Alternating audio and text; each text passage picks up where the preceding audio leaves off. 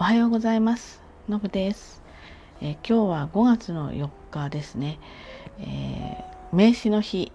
だそうです。あの5月の名の名と数字の4の詩名詞の日だそうです。で名詞ですね。私たちやっぱり仕事する人は、まあ、なくてはならない、まあ、大事なものではあるんですね。ですけど皆さん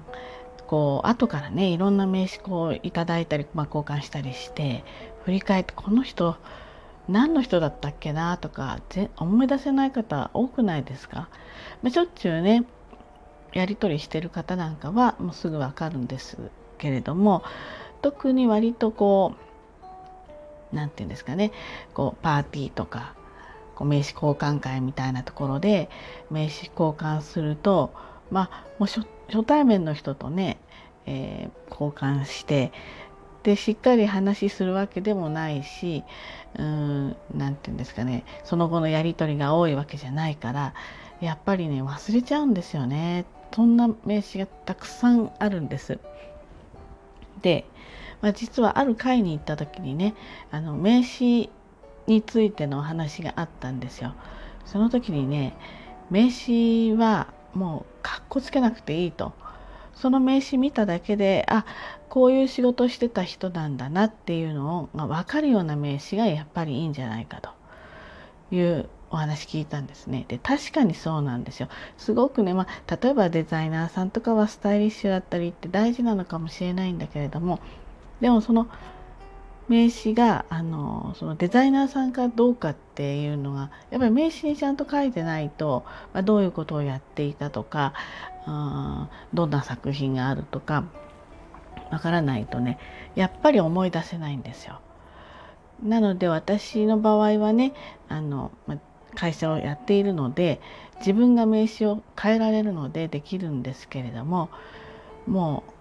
う全てのことを織り込みました表と裏とそして、えーと、QR コードもつけてで、えー、いつでもスマホかざしたらホームページが出てくるようなそういう名刺にしたんですね。で、えー、その中のワードで、えー、日本で唯一とかあのそういった文言を入れられるとよりいいと。でこれはね日本で唯一っていうのは非常に表現難しくてこう証明っていうんですかエビデンスっていうんですかね。それがないと、まあ、例えば公のところで何か例えばテレビに載せての放映に載せて発信するとか、えー、そういうのは難しいので、えー、意外とまあできないんだけれども例えば私はまレザーウェアの仕事をしていてサイズがですね3号から、えー、19号までやってるんですね。で、えー、他社さんのことはまあ大体わかるので5号とか7号から19号をやってらっしゃる会社は知っているんです。だけれどももううちかその会社ぐらいなんですそれだけ幅広くそのレザーウェアを中心にしっかり仕事をしているっていうのはその2社だけなんですね。ですのでそこに3号がないので3号の商品を作り、まあ、それも店頭販売もするんですけれども3号からっていうのを歌い文句にして日本で唯一3号から19号までのレザーウェアを展開っていうふうに入れてあるんです。でもう一つは撥水加工のレザーなのでこれも大きな特徴なので写真をこうレザーの上にちょっと霧吹きかけてそ水の玉ができるんですよね。そういった写真もちょっと入れてで、え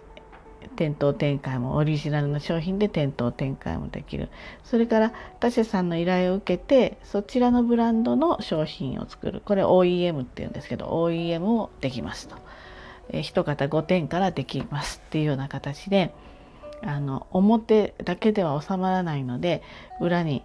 裏はもう文章だけです。興味のある人は読めばいいので、えー、で表は少しだけデザイン性を持ってで QR コードをつけてっていうふうに作りました。まあ、もちろんねあの会社に所属していてお勤めの方はね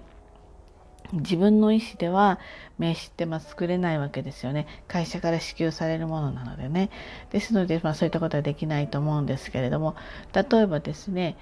副業されてたり、まあ、フリーランスの方だったりまた個人個人事業主でねお仕事されてる方はこの名刺ってやっぱりかなり重要なもので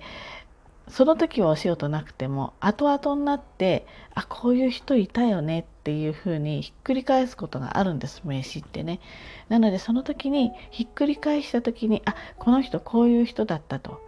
そういうことが、まあ、読めばわかる。あとはですねこれ私は入れてないんですけれども顔写真を入れてる会社さんもありますよね。そのお顔で思い出すっていうことはないわけじゃないです。ただ一回名刺交換したぐらいではね、ちょっとお顔は覚えてないですね、正直ね。なのでやっぱり文言できちんとこの人はこの会社まあ、この会社は何をやってる会社かさらにその人のま個人的スキルがあるんであればうん